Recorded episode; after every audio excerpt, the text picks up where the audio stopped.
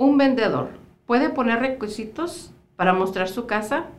Soy Patricia García, Realtor con Lugari, y a continuación te explico cuáles podrían ser.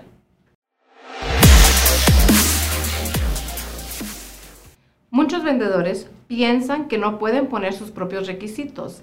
Sin embargo, tú como dueño de casa puedes poner tus propias reglas. Por ejemplo, pedirle a la gente que dejen las luces apagadas y las puertas bien aseguradas. Otro ejemplo sería, si el vendedor tiene la costumbre de quitarse sus zapatos antes de entrar a la casa, él puede pedir lo mismo a los futuros compradores. Además, el vendedor puede establecer un horario específico en donde pueden entrar a mostrar su casa. Inclusive, el vendedor tiene derecho a pedirle a los futuros compradores que no lleven mascotas en el momento de visitar la casa. Síganos para más contenidos.